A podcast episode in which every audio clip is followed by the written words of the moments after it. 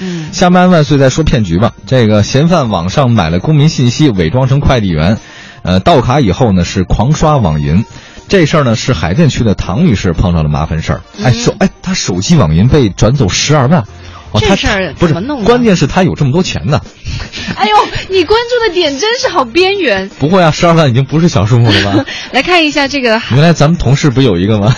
哦，是哦吧？我都呃不带着太。带着巨款去基金公司嘛，不是去银行嘛？嗯，对我们来看看这个事儿 吧。其实我倒是觉得这个怎么样被盗刷这个事儿，可能大家比较关注。 对这个唐女士呢，莫名被转走十二万是这样的：嗯案发前几天呢，她曾经接到一个快递员的电话，嗯说，呃，说她有个包裹，但是因为所写的地址不清楚，被退回了，嗯就要求重新提供住址。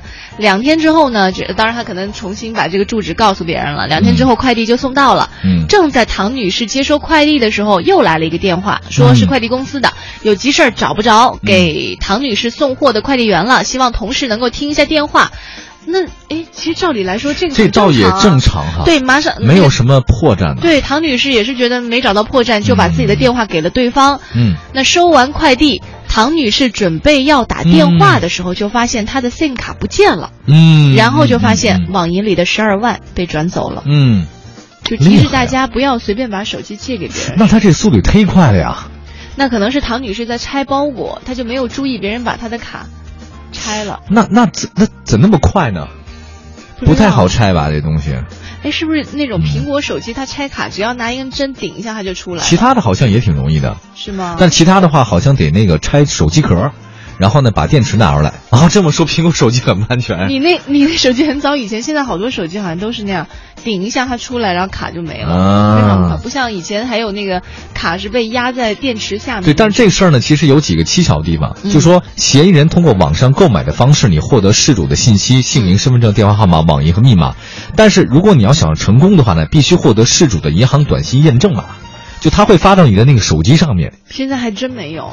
啊，对，就后来没有说我的手机要验证之后才能，对，他会有的。我好像用过，就它是会我有提示，有提示你，就说他会把你那个转账的东西发到你的银行短信给你对，然后你输入那个号码，它因为随机的嘛。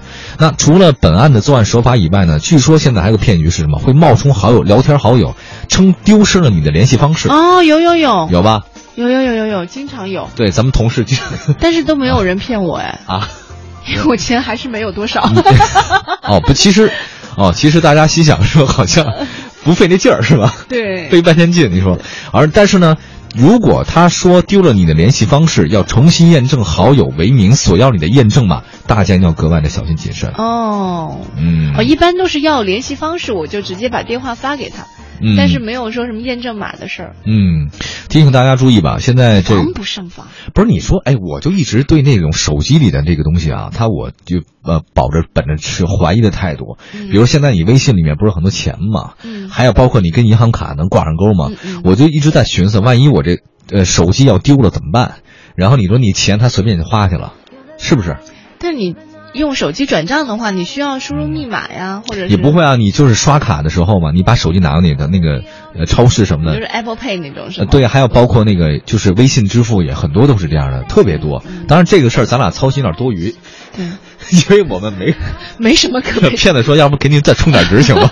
不，但是呃很多时候我们知道这种情况呢，还是应该有防范，跟多少钱没关系。嗯，对，吧好。